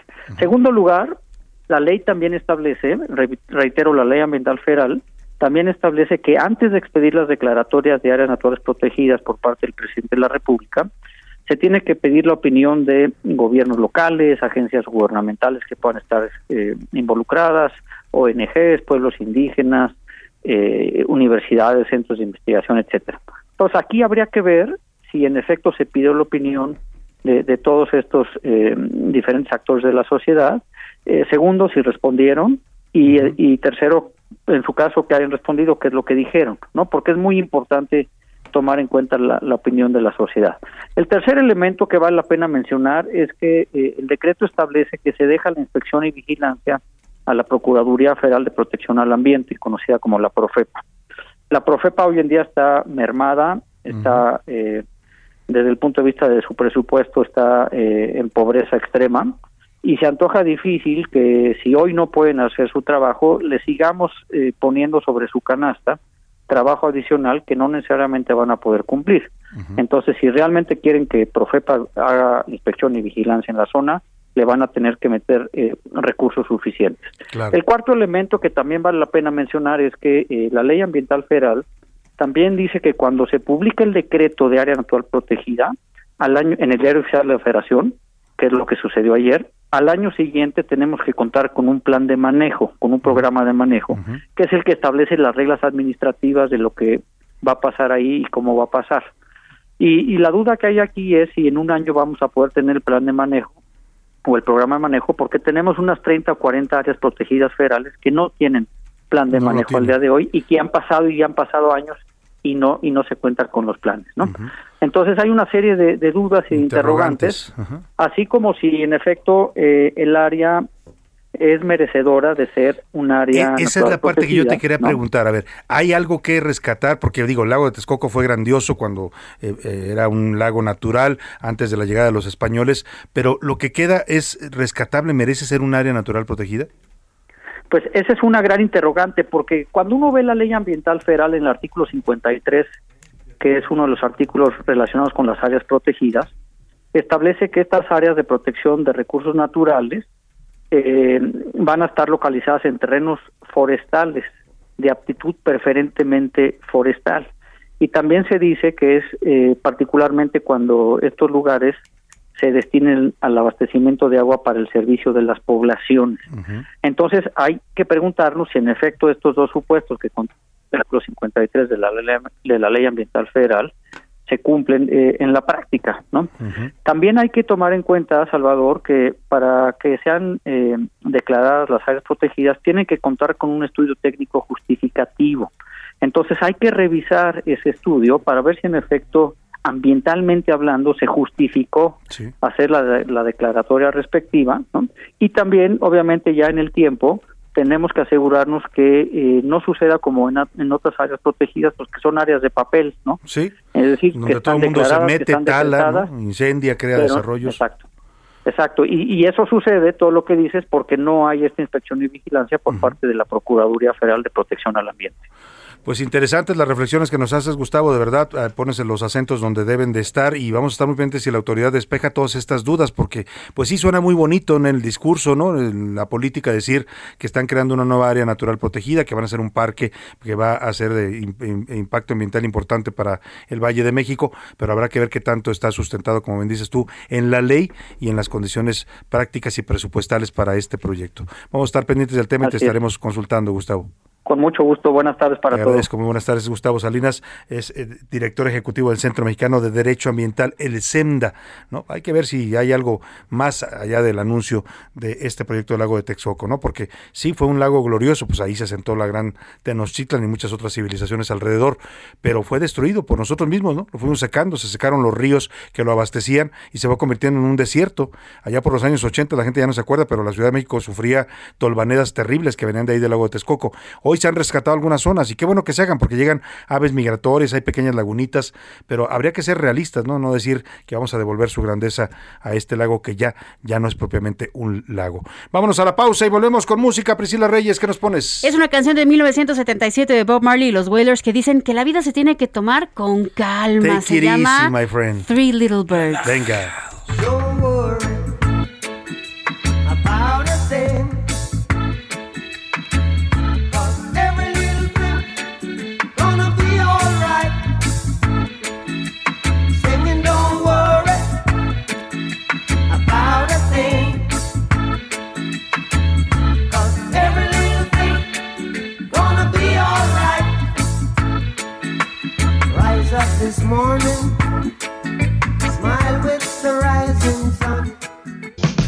Estás escuchando A la Una con Salvador García Soto. Regresamos. Ya estamos de vuelta con A la Una con Salvador García Soto. Bienvenido a tu dosis de buenas noticias. Mi nombre es Soy la Alegría.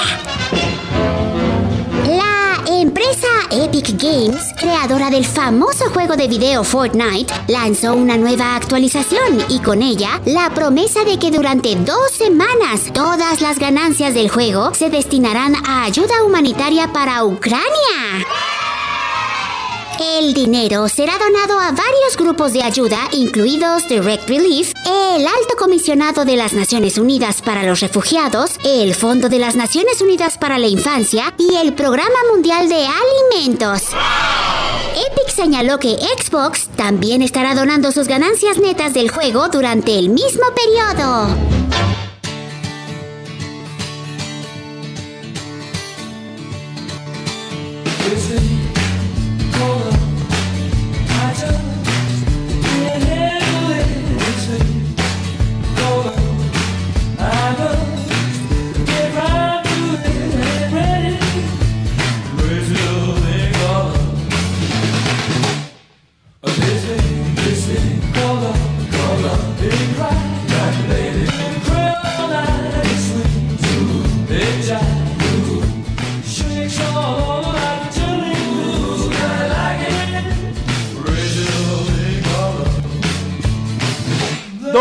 La tarde con 31 minutos. Estamos bailando aquí en la cabina con esta canción. Qué ritmazo tenía el señor eh, Queen, bueno, el señor Freddie Mercury que la interpretaba. Era una canción de la banda de Queen, Crazy Little Thing Called Love.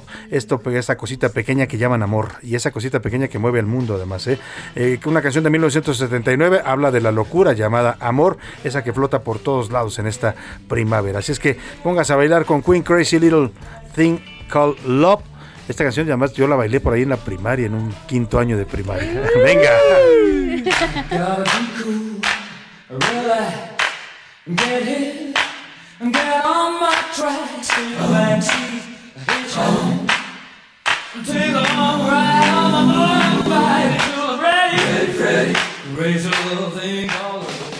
A la una, con Salvador García Soto.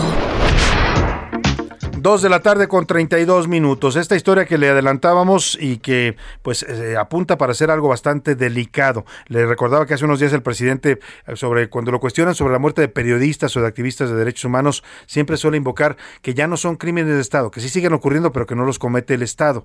Bueno, pues ese tema, ese asunto sería discutible. En este tema, los servidores públicos, servidores públicos, funcionarios de la alcaldía de Tlalpan podrían estar implicados en la muerte de dos de tres jóvenes que fueron privados de su libertad en la zona de Topilejo, en la alcaldía de Tlalpan. Esto ocurrió la semana pasada. La Fiscalía de Justicia de la Ciudad de México dice que han realizado 70 diligencias del caso y hay una hipótesis, una línea de investigación que apunta a estos funcionarios públicos que habrían participado en el secuestro y muerte de estos jóvenes. Jorge Almaquio, cuéntanos, muy buenas tardes. Gracias, Salvador amigos. Así es, servidores públicos podrían estar implicados en la muerte de dos de tres jóvenes que fueron secuestrados el pasado fin de semana en la zona de Topilejo, alcaldía Tlalpan. Ulises Lara, vocero de la Fiscalía General de Justicia, indicó que no descartan que en la desaparición de los hombres que fueron encontrados sin vida en el pueblo de Parres, mientras otro más se encuentra hospitalizado en un osocomio de la Ciudad de México, estén involucrados personal que trabaja en la administración pública. Es importante señalar que esta Fiscalía ha contemplado líneas de investigación que podrían apuntar a la posible participación tanto de servidores públicos como de personas civiles en los hechos. Asimismo, personal multidisciplinario del Centro de Atención a Víctimas del Delito Violento, ADEVI, entabló desde el primer momento contacto con familiares de los agraviados para brindarles apoyo psicológico y jurídico. Lara López expuso en un mensaje a medios que por lo pronto se han llevado a cabo 70 diligencias entre las que destacan trabajos de campo, entrevistas, declaraciones ministeriales, tanto de autoridades como de civiles, dictámenes periciales, reuniones interinstitucionales, inspecciones en el lugar donde fueron localizados los cuerpos y análisis de contexto. Señaló que la indagatoria será atraída por el Ministerio Público de la Fiscalía de la Coordinación General de Investigación de Delitos de Alto Impacto. El reporte que les tengo. Bueno, pues ahí está esta historia, vamos a estar muy pendientes porque sería grave, sería delicado y sobre todo contradice el discurso oficial, ¿no? De que las autoridades en este país ya no están cometiendo este tipo de homicidios. Bueno, pues en los casos de periodistas se ha documentado que en muchos casos también tienen que ver alcaldes, funcionarios municipales eh, y otros eh, tipos de funcionarios. Pero bueno, le platico rápidamente, ¿se acuerda de Cuauhtémoc Gutiérrez de la Torre? Le llamaban el, el zar de la basura, ¿no? Eh, este dirigente del PRI aquí en la Ciudad de México que se fue involucrado en el escándalo por casos de eh, trata y explotación sexual. Se dedicaba a contratar mujeres jóvenes, les ofrecía trabajo como edecanes, entre comillas, lo estoy intercomillando, porque en realidad después les pedía favores sexuales y las prácticamente las prostituía. ¿no? Eso se documentó en una investigación periodística del equipo de Carmen Aristegui, quedaron los testimonios de las víctimas, quedó el modus operandi, y desde ese caso, que fue por allá del año 2010, 2009, eh, más o menos, tuvieron que pasar pues casi 10 años, un poco más, para que detuvieran al señor Cuauhtémoc Gutiérrez de la Torre. Lo recluyeron en el Centro de Readaptación Social número uno, en el penal del Altiplano, también conocido como el penal de Almoloya. Ahí está detenido y hoy un juez le dictó auto de formal prisión a Cuauhtémoc, perdóneme, Gutiérrez de la Torre, a Adriana Rodríguez y a Claudia Priscila Martínez, a estos tres que están acusados de su responsabilidad en el delito de trata de personas en su modalidad de explotación sexual agravada en grado de tentativa. Pues ahí estaban, ya estaban detenidos los tres, pero ya, ya les dictaron el auto de formal prisión. Oiga, el precio de las tortillas, agárrese usted porque si cree que la tortilla ha ido subiendo con muchos otros alimentos básicos en el país, pues está anunciando que en los próximos días podrían venir nuevos aumentos a la tortilla y al pan, dos alimentos básicos para los mexicanos. Cuéntanos, Laura Quintero, por qué se prevén estos incrementos a estos productos básicos. Muy buena tarde. Así es, Salvador. Desgraciadamente, pues este conflicto que hay en Europa entre Rusia y Ucrania está afectando los precios a nivel internacional. Y en México hay dos productos en particular que se están viendo severamente afectados y que además forman parte pues de la dieta básica de los mexicanos y se trata de la tortilla y el pan. Y de acuerdo con la Alianza Nacional de Pequeños Comerciantes, en las próximas semanas el pan y la tortilla podrían aumentar hasta 3 y 5 pesos respectivamente. Esto es lo que nos comentó Cuauhtémoc Rivera, presidente de la asociación. Porque el trigo subió un 22%. Entonces eso significaría que estamos esperando de algunos otros de México. Se traduce en precio el 22% de incremento que ha habido en el trigo. También derivado de esta situación y algo que, como tú sabes, es todavía más preocupante es el incremento a la tortilla, ya que pues tan solo en el año, o sea, de marzo de 2022 a lo que costaba el kilo de tortillas en marzo de 2021, hay un incremento de 6 pesos. El incremento que están estimando el Consejo Nacional de la Tortilla en los próximos meses es de 3 a 5 pesos. Actualmente el promedio de kilo de tortilla a nivel nacional, este que se comercializa pues en las tortillerías de barrio, está en promedio en 22 pesos el kilo. Podría estar en los siguientes meses, en las siguientes semanas, hasta en 27 pesos el kilo. Este es mi reporte, Salvador. Muchas gracias, muchas gracias eh, por tu reporte, Laura Quintero. Pues ahí está, agárrese porque vienen incrementos más todavía de lo que ya hemos eh, estado aguantando los mexicanos en esta eh, inflación que está prácticamente pues desbordada en el país desde el año pasado. Y oiga, vamos a hablar de este tema. Le, hace rato recordábamos incluso ese momento, cómo lo vivió mucha, muchos mexicanos. Algunos eran niños, otros ya eran adultos, otros eran profesionistas, algunos estaban en la política. El tema del asesinato de Luis Donaldo Colosio. Hoy se cumplen 28 años de crimen político, este magnicidio, que pues eh, para los mexicanos fue un un golpe fuerte de realidad, un golpe de violencia política que no conocíamos algunas generaciones de entonces y que pues nos ubicó en una nueva realidad. ¿eh? Yo diría que el, asesinato de Colosio es un antes y un después en los temas de violencia en el país. Pero para hablar de este caso, eh, que pues oficialmente está concluido, es un caso juzgado pues como se dice, pero en el imaginario colectivo sigue habiendo muchas dudas, muchas interrogantes, eh, no se cree en las hipótesis oficiales, no se cree en la hipótesis y en la conclusión de un asesino solitario como fue Mario Aburto. Hago contacto con la periodista Laura Sánchez ella es periodista independiente y es autora del libro Aburto, Testimonios desde Almoloya, El infierno de hielo, que se publicó en 2017. ¿Cómo estás, Laura? Qué gusto saludarte. Muy buenas tardes. Salvador, mucho gusto estar contigo otra vez en tu espacio. ¿Cómo te va? Muy bien, muchas gracias, Laura. Pues te buscamos a partir de este libro que publicaste y que, bueno, eh, cobra vigencia hoy en este nuevo aniversario. Eh, ¿Cómo ves tú 28 años después este asunto a partir de la investigación periodística que realizaste, de los documentos que obtuviste, de las pláticas que creo incluso tuviste con Mario Aburto? Híjole, Salvador, pues un crimen definitivamente, como dices, que cimbró tremendamente a todos los mexicanos, pero que sigue teniendo repercusiones directas sobre muchísima gente, ¿no? Yo te platico como algo a bote pronto y es eh, que tuve oportunidad de hablar con el papá de, de Mario Aburto, por ejemplo, el día de hoy, y mal, muy mal, muy mal el señor, realmente pues muy afectado de salud. Siempre cada cada 28 de marzo pues lo escuchamos igual, ¿no? Entonces iba iba camino al hospital en este momento. Pero pues el panorama, Salvador, básicamente es que cada 28 de marzo pues los políticos, las comisiones, las fiscalías, gente que estuvo en la investigación, pues se acuerda del crimen de Luis Donaldo Colosio y del encarcelamiento de Aburto. Sin embargo, pues han pasado 28 años y desde el año 2000 no ha habido absolutamente ningún movimiento en la causa, a pesar de que justamente la dejaron abierta para que en caso de que surgieran nuevas pruebas, pues pudieran eh, sumarse eh, a esta indagatoria, ¿no? Pudieran sumarse estos testimonios.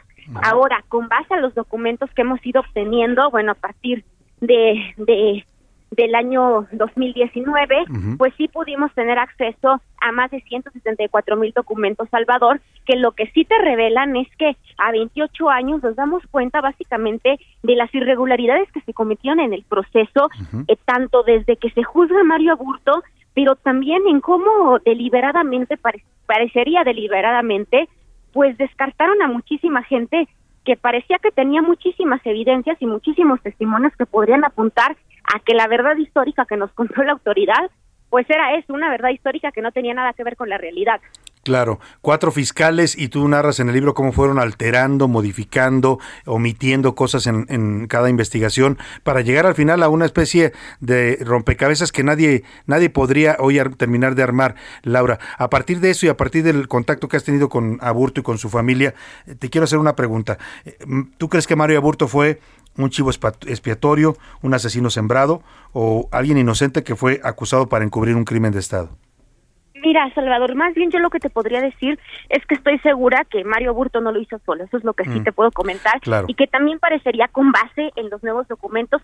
Yo te cuento algo que, por ejemplo, eh, publicamos el día de hoy, son estas declaraciones que habían mantenido resguardadas con esta cláusula de seguridad nacional que le llamaban antes, hoy la clasificación de la reserva, de cuatro personajes muy importantes en la investigación, Carlos Salinas de Bortari, Ernesto Cedillo, eh, eh, José Córdoba Montoya, entonces asesor de, de la presidencia, y Mario Fabio Beltrones. Y lo que podemos encontrar es que yo no entiendo y no doy cabida cómo a pesar de estas declaraciones, básicamente los dejaron, los dejaron continuar sin, sin llamarlos realmente a una investigación profunda. Por ejemplo, Salvador, Carlos Salinas cuando manda esta carta de Irlanda, esta declaración que podemos ver ahora, eh, lo que encontramos es que el señor dice cuando le preguntan, cuando lo interrogan, si descarta el, complot, él dice que de ninguna manera podría descartar el complot. Vamos, era el presidente y quien mandó las, hacer la investigación y quien sentenció a Burto. Y él habló además, ¿te acuerdas? En un discurso de la nomenclatura del PRI como la responsable. Claro, por supuesto, ¿no? Entonces, eso es una cosa. Por ejemplo, un dato que a mí me parece de verdad revelador es el de Manlio Fabio Beltrones, la declaración, donde dice que unos días antes del asesinato de Luis Donaldo Colosio, el entonces fiscal de Sonora de nombre Wenceslao le dice, eh, le advierte que ha estado recibiendo llamadas donde le advierten que corre peligro la vida del candidato, ¿no? Entonces, y no, no, no, no, no alertó, no, no pasó nada, no hizo nada, pero ahí quedó asentado en su declaración y bueno, también se le dejó continuar con su vida política como si nada. Y bueno, la de ¿Qué tal la de, la de Córdoba Montoya? Quien revela que él, pues como asesor y personaje bastante oscuro en ese entonces, tuvo conocimiento que en unos días Luis Donaldo Colosio iba a hacer grandes cambios porque estaba muy molesto. Entonces, eh, no llegó, no llegó a hacer esos cambios porque fue asesinado. Entonces, personajes de ese tamaño, diciendo ese tamaño de cosas que están asentadas en sus declaraciones en la Fiscalía, ahora en la Fiscalía General de la República, y pues bueno, imagínate, Salvador, eh, ¿qué podemos esperar, no? Si estos grandes personajes que estaban en las cúpulas de poder pues no pasó nada en el caso Colosio con ellos. Claro. Eh, finalmente te pregunto, Laura, a partir de esta investigación del 2017, tu libro, el libro de Laura, usted lo puede encontrar en plataformas digitales como Gandhi, bueno, en Gandhi, en Amazon, en Mercado Libre, por supuesto también en librerías está disponible. Eh, a partir de esta investigación que realizaste, te pregunto, ¿tú estás convencida de que este fue un crimen de Estado por todo lo que nos narras? Y también, ¿por qué es importante seguir recordando esto? Porque hace un rato nos cuestionaba alguien en el auditorio, ya no hablen del caso Colosio, ya pasó, es un asunto cerrado. Sí, por supuesto, lo, de siempre. Sí, definitivamente yo creo en, la versión del crimen de Estado. El mismo presidente Andrés Manuel López Obrador lo dijo eh, casi entrando a su gobierno. El primer trimestre, recuerdo, en una conferencia mañanera, donde le ordenó a la secretaria de Gobernación que analizara la reapertura, que por cierto no lo hizo en su momento. Eh, no, no, no, no analizaron nada. Bueno, él habló también, ¿no? De cómo, de cómo le parecía que era un crimen de Estado. Yo toca todas luces, ¿no? Cuando tú empezaste la presentación, te salió natural decir también crimen de Estado. Claro, pues sí. Entonces, eh, creo que por ahí no hay mucha duda, pero, o sea, no nos queda duda a los mexicanos, no es lo que pensamos, pero sobre por qué seguir, eso es lo que yo no me canso de repetir, Salvador. Mira, nosotros tenemos un pequeño proyecto que se llama Archivero que justamente trata de esto, desclasificar archivos que el gobierno no quiere que conozcamos. ¿Por qué? Porque así nos damos cuenta que en México estamos repletos de verdades históricas, de verdades oficiales, Ayotzinapa es un caso, en donde pues nos cuentan una parte de la historia, pero queda otra totalmente oculta, donde realmente podemos encontrar la verdad. Creo que es importante que sigamos indagando en casos como el de Colosio, porque imagínate que nos hubiéramos quedado con la primera versión, no conoceríamos estos 164 mil documentos entre las que se encuentran estas declaraciones, entre los que se encuentran todas las irregulares y las vamos a decirlo a grosso modo, y las porquerías en la construcción de culpables y de verdades históricas en nuestro país. Entonces, creo que es importante que sigamos presionando. No es una labor fácil, Salvador. No. Esta, la desclasificación del caso Colosio ha tomado muchísimos años. Te estoy hablando de tres, cuatro años, no sé, en los que hem- hemos ido abriendo hoja por hoja, pero ese no es el único caso. También lo hicimos ahora con los casos de los secretarios de gobernación que murieron en los helicópteros. Y también te das cuenta que la narrativa es muy distinta cuando entras a estos archivos, Claro, Salvador. claro. Entonces hay que seguir haciendo memoria, Sin duda. recuperando la memoria de nuestro país. De eso se trata, recuperar la verdad y la memoria. Gracias, Laura Sánchez Ley, te agradezco mucho esta plática. Gracias, Salvador. Un Un, gusto. abrazo. Muy buena tarde. Busca el libro, se llama Aburto, Testimonios desde Almoloya, El infierno del hielo, es de editorial Grijalvo. Vámonos a los deportes, que ya llegó, ya está aquí, don Oscar Mota.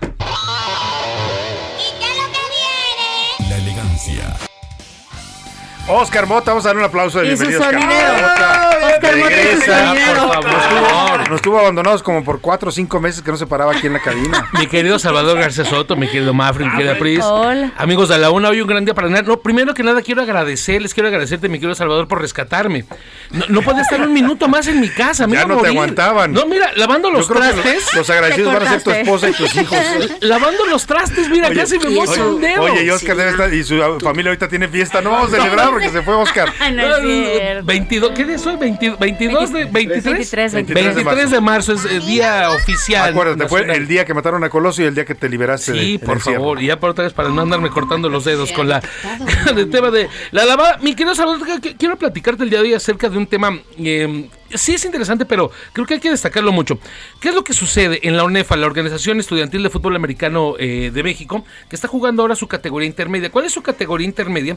La que está ubicada entre los 18 y los 20 años. De 16 a 18 años, y hay algunos por ahí de 20 que bueno, ya después son la mayor. Bueno, en la categoría intermedia jugaron el fin de semana pasado los Cheyennes de la ESIME del Instituto Politécnico Nacional contra los auténticos Tigres de la Universidad de, eh, Nuevo de Nuevo León. Bueno, resulta que el coach Gilberto Rocha, que era el coach de los Cheyennes, hay una jugada donde viene, y se lo describo a la gente que nos está escuchando, se le llama una jugada rolada, se le entrega el balón al corredor, hace una como un tipo codo y corre por el lado izquierdo, por el lado de la banda. Bueno, el coach Gilberto Rocha, cuando viene este muchacho, insisto, entre los 16 y 18 años, se mete al campo, le pone el codo, le pone el hombro y básicamente lo termina Lo taclea. tacleando. Sí. Oye, ¿hay video de eso?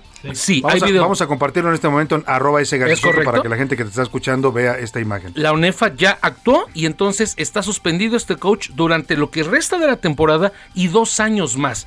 Entonces, eso me parece que es un Muy antecedente delicado, ¿no? claro. sí, sí, Delicadísimo sí. lo que hizo el coach. Completamente fuera de todos los preceptos deportivos. Eh, sí, el fútbol americano es un tema de disciplina y es un tema de fuerza, pero así nos enseña fútbol No, y americano. además es un, un grandulón poniéndose con un jovencito, Así es. ¿no? O sea, Él podrá alegar, todavía podrá hacer algunos temas de, de- de- de apelar esta decisión. Podrá decir, porque ahí había algunas versiones que decía, bueno, yo intenté quitarme. En la imagen se ve claramente que él invade la cancha, él invade, no hace por quitarse y nada más pone el hombro para protegerse. se mete y lo espera y lo Así es, recibe. lo ¿no? espera y lo, Con- lo- lo venadea, como decimos en el, en el americano. Eso por un lado. Por otra parte, Donovan Carrillo. Donovan Carrillo. ¿Qué pasó con Donovan Carrillo con sus tenis? él está- con sus tenis, perdón, con, sus, patines. patines. Bueno, él va a competir en la madrugada de este jueves. Mañana tendremos el resultado, por supuesto, aquí en el Mundial de Patinaje Artístico en Francia. Su competencia va a ser como a las tres y media de la mañana, por si usted se Ni despierta modo, temprano. ni modo. Vale la pena. Yo estaré despierto, Sí, claro. que sí, claro, claro. claro que sí. Entonces, claro que yes. Bueno, el tema es que no le habían llegado sus patines. La aerolínea no le había llevado estos patines porque los había documentado. La gente que nos escuchara dice, bueno, pues que tiene que, uti- que utilice otros. No, porque son a la medida. son personalizados. Son personalizados. son con los que compite, pues, Así ¿no? es, O sea, exactamente. Parece, para él es importante tener ese par en, específico. El último reporte es que estos famosos patines ya van en camino. Seguramente los recibirá, pues casi, casi. Ya te toca, mi querido Vas. Donovan. Póntelos, póntelos rápido. Ojalá le pueda ir bien eh, eh, al tema de Donovan Carrillo. Y por último, es un tema también que podremos desglosar otro día. Pues eh, la familia de Julio César Chávez está otra vez enfrentando una pelea muy complicada, ya que Julio César Chávez Jr. está nuevamente pues internado por un tema de adicciones. Eh, dice el propio Julio César Chávez que pues se encuentra bien y que obviamente recibe todo su apoyo. Pues esperemos que se, esté bien el gran Julio César, ¿no? Julio César Chávez Jr. nuevamente el, en esta el parte. Junior. Así es. Gracias, Oscar Oye, Mota. para Bienvenido de nuevo aquí a cabina. Vámonos con Priscila Reyes y el entretenimiento. Y así sé que está danzando y sé que está rezando por el agua y la tierra. Sé cada nación porque seca la han dejado, ríos han contaminado, territorio Priscila Reyes, estamos escuchando a Café Tacuba. Están escuchando, no, al colectivo Agua Viva Colectiva Ah, que pertenece Rubén Albarrán. Justamente están escuchando el que llamó hoy eh, el presidente López Obrador pseudo, pseudoambientalista e improvisado de ahorita. sí. Pues ahí están escuchando una canción que se publicó en 2021 que fue eh, para beneficiar y llevarles agua potable a la comunidad de Comcac, que está indígena allá en, en Sonora. Y es parte de este colectivo, sale Rocco Pachucote y muchos músicos más. Entonces nada más es para darles una, una pequeña idea que de repente sorprende porque Rubén Albarrán de Café Tacuba ha estado durante años defendiendo, por ejemplo, a los Guiricuta en San Luis Potosí. Sí, defendió esta a- lucha contra una minera, ¿no? Así es. Que quería apropiarse un terreno sagrado de los viricutas. Justamente lo que acabas de decir, Salvador. Hoy en el audio del presidente dicen, ¿dónde estaban defendiendo las mineras en, en gobiernos neoliberales y todo? Vamos a escuchar justamente dónde estaba hace 10 años Rubén Rubén, Albarrán. Albarrán defendiendo a mineras. Escuchen. Cuando dijeron algo durante el periodo neoliberal que los gobiernos Si hay algo que, que nos une a los latinoamericanos, desgraciadamente son los proyectos mineros en toda América Latina. No queremos a las minerías. Eh, o sea, son audios que estamos hablando desde hace 10 años, Salvador, en donde Rubén Albarrán ha estado en contra de minerías, en contra de quitarles recursos a los pueblos originarios que ellos así, él así les llama siempre, siempre está a favor de esto. Vamos a escuchar un, un fragmento del video que publicaron de Selva eh, del Tren, pero la parte de Rubén Albarrán. No somos sus adversarios, somos mexicanos y queremos la vida para todos nosotros. Lo invitamos a que venga a recorrer la zona y que escuchemos a los expertos. No necesitamos un tren, necesitamos conservar nuestro territorio. Y aquí lo que nos preguntábamos, Salvador, es en qué tono se le, se le, se le habla entonces le al tiene que presidente. hablar al presidente, ¿no? Si se manifiesta, eh, condena tal vez de violencias, por ejemplo, a las feministas. Si se escribe, condena a los periodistas. Y entonces, eh, si ahorita Si eh, un una ambientalista como le, esta. le dice Rubén Albarrán, venga con nosotros a recorrer la zona, zona, pues resulta que son también adversarios. Ya está como la canción de Bongo Raquiñaquiña, te lo juro que ya los ambientalistas los abre, los, Los abre, abre, ya los feministas los, los abre, los abre. Horrible, Ya los Salvador. periodistas los abre, los abre, los abre. los abre. Escucha cómo tiene fácil 15 años este audio que les voy a poner, donde siempre está hablando Rubén Albarrán de la madre tierra, siempre. Pero la única que no ha fallado es la madrecita, que hasta el día de hoy nos ha dado de comer, nos ha dado de beber, nos ha dado para respirar. Estamos bien agradecidos con ella y también agradecidos con los pueblos originarios. Y entonces aquí nada más lo único que te, que te hace cuestionar es ¿por qué antes de emitir una opinión, por qué no se pone mejor a No, escuchar primero quién ese, le está ese hablando? es un discurso, Priscila, o sea, lo dice siempre. El presidente cree que la crítica al gobierno se inventó en su sexenio. y es no. adversaria, Tenemos aparte. siglos los mexicanos de crítica a los gobernantes y se los ha criticado a todos. Nada más que no todos reaccionan tan, de una manera tan autoritaria como lo hace López Obrador. Y aquí le están haciendo un llamado, Salvador, solamente un llamado de que vaya a recorrer la zona para que vea lo que está sucediendo. Y bueno, Rubén Albarrán, no, no es improvisado. No es ningún improvisado, como dijo el, el presidente, y tampoco un pseudoambientalista. Nos despedimos de usted. Que pase una excelente tarde. En nombre de todo este equipo le doy las gracias. Provecho. Aquí lo esperamos mañana a la una. Por hoy termina A la Una con Salvador García Soto. Un encuentro del diario que piensa joven con el análisis y la crítica. A la Una con Salvador García Soto. De lunes a viernes de 1 a 3 de la tarde. Hi, I'm Daniel, founder of Pretty Litter. Cats and cat owners deserve better than any old fashioned litter. That's why I teamed up with scientists and veterinarians to create Pretty Litter. Its innovative crystal formula has superior odor control and weighs up to 80% less than clay litter. Pretty Litter even monitors health by changing colors to help detect early signs of potential illness. It's the world's smartest kitty litter. Go to prettylitter.com and use code ACAST for 20% off your first order and a free cat toy. Terms and conditions apply. See site for details.